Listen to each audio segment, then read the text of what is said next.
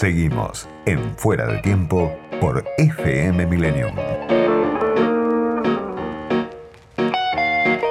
El peronismo está en el poder y tiene un presidente como Alberto Fernández, un presidente que nadie hubiera esperado hace un año o un poco más, y tiene además como jefa política de un movimiento fundamental dentro del espacio de Frente de Todos a Cristina Fernández de Kirchner, dos veces presidenta, con una base electoral importante. Tienen que convivir ahí los Fernández en un contexto de lo más complicado y aparecen algunas discusiones, algunos ruidos, algunas tensiones. Para tratar de entender qué es lo que está pasando, tenemos del otro lado de la línea a Hugo Aime, que es encuestador, es consultor y tiene toda una vida trabajando con el peronismo, me imagino que comprendiendo el peronismo. Además, Hugo, ¿cómo estás? Soy Diego Genú. ¿Qué tal, Diego? ¿Cómo te va? Bien. Bueno, primero te pregunto por la pandemia, que sé que lo estás midiendo y muchos encuestadores están registrando una caída de Fernández de ese pico tan, tan elevado que era imposible de, de sostener, creo yo, en los primeros meses. ¿En qué punto está, según tus números, Fernández, ¿qué está pasando hoy con la aceptación social después de tantos meses de, cuarentena más o menos dura? Yo eh, diría, la situación es más o menos la siguiente. Cuando Fernández comienza eh, su gobierno, tiene un nivel de aprobación de 56 puntos. Sí. Eh, hoy el nivel de aprobación es superior a esos 56 puntos. Eh, está más de 60 puntos el nivel de, aprobación. No tenemos los últimos números, pero hmm. lo que tenemos hace 20 días es más, y lo que vemos de los colegas es más o menos eso de lo que podemos hablar. Quiere decir que cuando apareció la pandemia, obviamente que él había crecido muchísimo, porque este, todo el mundo tenía miedo, eh, no solo había miedo a contagiarse, sino mucho miedo a una cosa muy desconocida, y había mucho miedo a morirse también. Sí. Ese miedo obviamente fue disminuyendo. ¿Por qué? Porque, digamos, no fue solo un tema, digamos, del país, donde el país prácticamente, no digo que está totalmente liberado, pero hay, ya vemos que hay nueve provincias que están con planificación de comenzar las clases en el mes de agosto. Sí. Eh, y está muy centrado en AMBA el tema. Entonces es un fenómeno nacional en donde la, la preocupación por, la, por el coronavirus va bajando en el interior, por ejemplo, hay gente más preocupada por el dengue que por el coronavirus. Y la preocupación viene a la, digamos, al, al, área del AMBA, pero también, digamos, hay una caída del tema, de, de, esa preocupación. Y entonces siguen los temas estructurales que dejó Macri, sí. ¿no? porque Macri dejó una desocupación importante, niveles de pobreza importantes, una inflación galopante, pobreza galopante. Sí. Y entonces, digamos, la pandemia, que en un momento determinado todo el mundo miraba eso, ahora la gente empieza también a mirar otros problemas, porque además la pandemia y, la cuarentena generaron un achicamiento, además de, veníamos con una crisis más, más bolsillos vacíos, ¿no? ¿Qué puede hacer hoy Fernández con ese capital? ¿Cómo puede elevarlo en estas condiciones que son tan complicadas, ¿no? donde no, no resolviste todavía el problema de la deuda, que se fue dilatando, no resolviste obviamente la crisis económica, lo que vos mencionabas, ¿no? Eh, Fernández vino con la idea de encender la economía, vino la pandemia, eso resultó imposible, y tampoco resolviste la grieta, que no es tan fácil de resolver como, como se plantea en un eslogan de campaña. ¿Qué puede hacer Fernández en estas condiciones tan, tan limitadas, ¿no? Como para desarrollar su política. Bueno, por un lado tiene que tratar de, que lo ayude la, de, la pandemia, lo ayude un poco, ¿no? Y eso quizás el mes que viene eso empiece a, aclarar, digamos, por lo menos si uno escucha a los epidemiólogos, digamos, que están diciendo, bueno, julio es el más mes más complicado, ¿no? Sí. Si pasa eso y va resolviendo el tema de la deuda y logra consenso político, me parece que las cosas van a van a empezar a mejorar, pero digamos, a mejorar entre comillas. Porque A mí me parece que vamos a tener seis meses muy complicados, eh, porque digamos, vamos a terminar con, empezamos, entramos con 40 de pobres y vamos a salir con 50 de pobres. Sí. por lo menos en los grandes números, y va a ver cómo, hay que ver cómo se explota en esa situación, con lo cual eh, está claro que el gobierno necesita dar, darse una política hacia los más humildes, eh, con urbano e interior, y ahí me parece que puede tener la, gran ayuda de los gobernadores, y por otro lado el diálogo con los sectores más dialoguistas o más este, eh, de centro de, la oposición, Vidal y Rodríguez Larreta. Sí, la me, parece... Sí. No, decime, decime, decime. No, no, me parece que si logra eso, llega tranquilo a fin de año, y a partir de ahí es probable que se pueda dar una recomposición económica que lo haga nuevamente este, crecer, ¿no es cierto? A mí me parece que él, con volver a los niveles que tenía al comienzo de, su gobierno y un poquito más, reteniendo para sí ese 48% eh, por ciento de votos, más un sector del voto de la baña, digamos que lo ha venido acompañando, este, bueno, ya con eso me parece que se tendría que dar por, por satisfecho como una primera etapa. Ahora, Hugo, hoy me parece no, no termina de quedar claro este, hacia dónde va Fernández, ¿no? Y, aparece, por un lado, tensionado por la oposición, por, yo digo, hay un frente social empresario, pero hay una base de la sociedad y hay grupos de poder también, el establishment que están discutiendo con Alberto, no sé, algún tipo de posicionamiento. Por un lado, esa oposición que tiene Fernández, por otro lado, Cristina, ¿no? El establishment, Cristina, la oposición, el frente de todos. Eh, ¿Hacia dónde quiere ir Fernández, pensás vos? ¿Él tiene claro hacia dónde quiere ir y no puede por esta doble tensión? ¿O no termina de quedar claro tampoco hacia dónde y cómo? No, a mí me parece que si uno escucha o vuelve a mirar lo que fue su campaña, él tiene claro dónde va. Eh, el problema es si alguno se confundió y pensó que lo que él decía en la campaña era un eslogan electoral de la marketing. Sí. Y, la campaña electoral de Alberto Fernández y lo que tuvo fue pura política y cero de marketing. Entonces, desde ese punto de vista, digamos, él, si nos acordamos cómo empezó la campaña, empezó este, yendo al Malva este, a una jornada armada por Clarín. Sí. ¿No? Empezó ahí, este, después de ganar, sí, después de ganar las pasos. No, antes. En la campaña. Al comenzar la campaña. Me parece que fue después, pero bueno, no importa. Sí. Mm, no, no, fue antes. Bueno.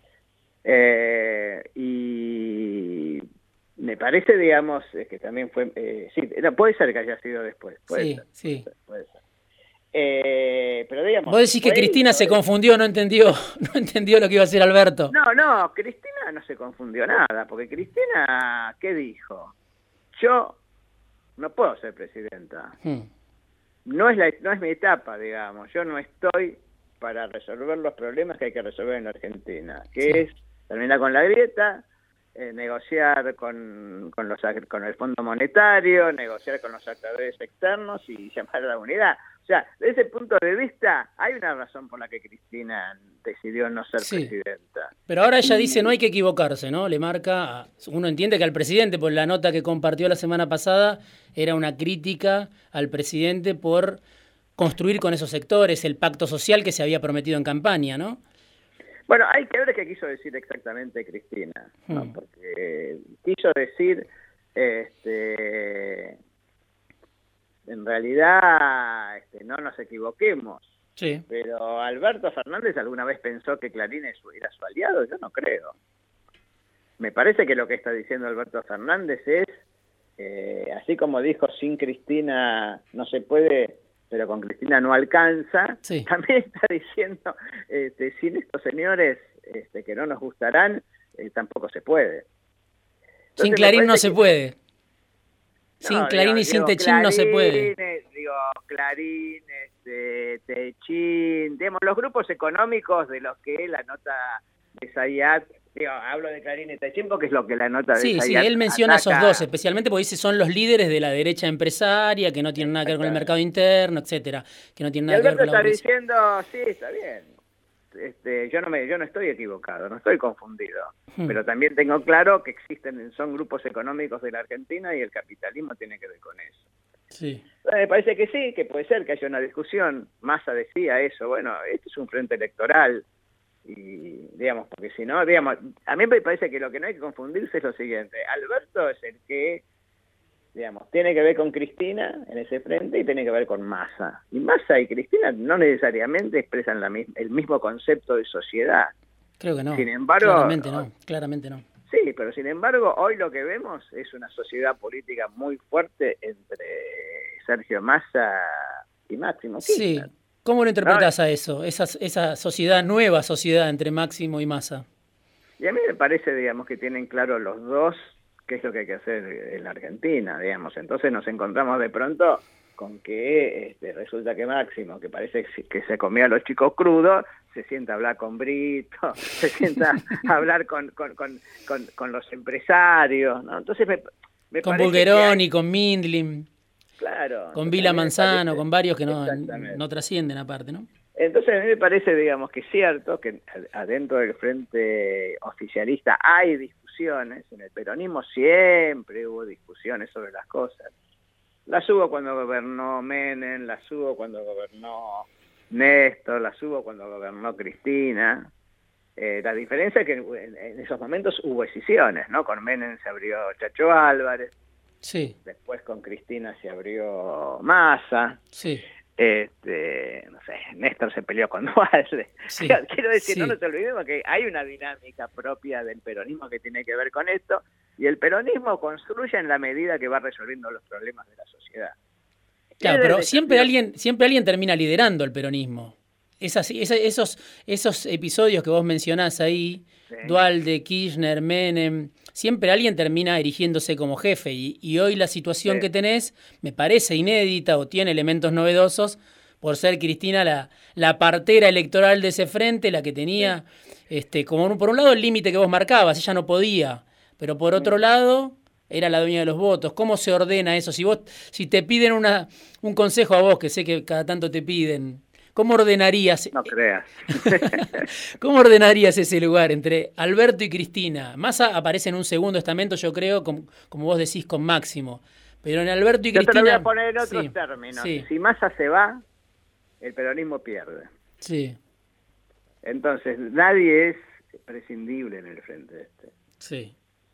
Eh, Pero es un frente de dos cabezas. De tres. Vos lo pones a más ahí, al nivel de Alberto y Pero lo pongo porque, a ver, si más hubiera ido por afuera, este, no sé cómo terminaba la segunda vuelta. Sí. Primero hubiera habido muy probablemente segunda vuelta. No, él tiene más votos que Alberto. Alberto nunca tuvo ni un voto ni en Capital Federal. Masa. Bueno, no, pero hay un sector que tomó Alberto. Sí. Porque hay que pensar que Alberto digamos, es el hombre que dice, este, yo hay muchas hay cosas que muchas cosas que comparto con Cristina, porque yo no soy Cristina. Sí. Entonces, digamos, ¿cómo se resuelve esto? Y se resuelve, si Alberto Fernández logra eh, resolver el tema económico de la Argentina, va a construir un liderazgo. Si no lo logra resolver, y bueno, vamos a estar en problema todos los argentinos, no por Cristina, por, por la Argentina. Entonces, ahora, no se puede pretender que alguien que asumió en un país devastado y a los dos meses encima este, es como que, no sé, que tenés la casa media inundada y este, la quisiste sacar este, baldes con agua y te cayó este, un, un, vendaval, sí. que es el coronavirus. Entonces, este, le estamos pidiendo a Alberto, digamos, que todos los platitos los pueda tener equilibrados me parece difícil, digamos. Me parece que es un tema eh, este de cómo se de cuál es el concepto, digamos, con el que trabaja Alberto Fernández se, va a ver claro cuando se salga de, la pandemia. No, me parece muy difícil que lo podamos ver durante la pandemia, ¿no? Sí, vos decís, no, no, no, no hay un, un líder único en este frente y así va, va a ser su desarrollo, con estas tres figuras compartiendo el poder, decís vos. Bueno, si no lo hacen, se les va a complicar. Hmm. Entonces, eh, yo creo que en el fondo están todos de acuerdo en, que hay que reconstruir la Argentina. Sí. Están todos de acuerdo que la Argentina es un país que tiene que ver con el capitalismo. Ahora, es probable que los modos de construcción de eso puedan ser conceptualmente distintos, ¿no? Sí. Eh, yo creo que el modo de, Cristina puede ser un poco distinto al que piensa Alberto o al que piensa Massa. Eso es probable. Pero bueno, eso es un tema de cómo se resuelven las cosas. Porque digo, finalmente, Guzmán, ¿quién lo puso a Guzmán? Lo puso Alberto, lo puso Cristina. Pero el que está negociando con, el, con, los acreedores este, es este, Guzmán y no la escucho a Cristina decir estoy en contra de lo que está haciendo Guzmán. No.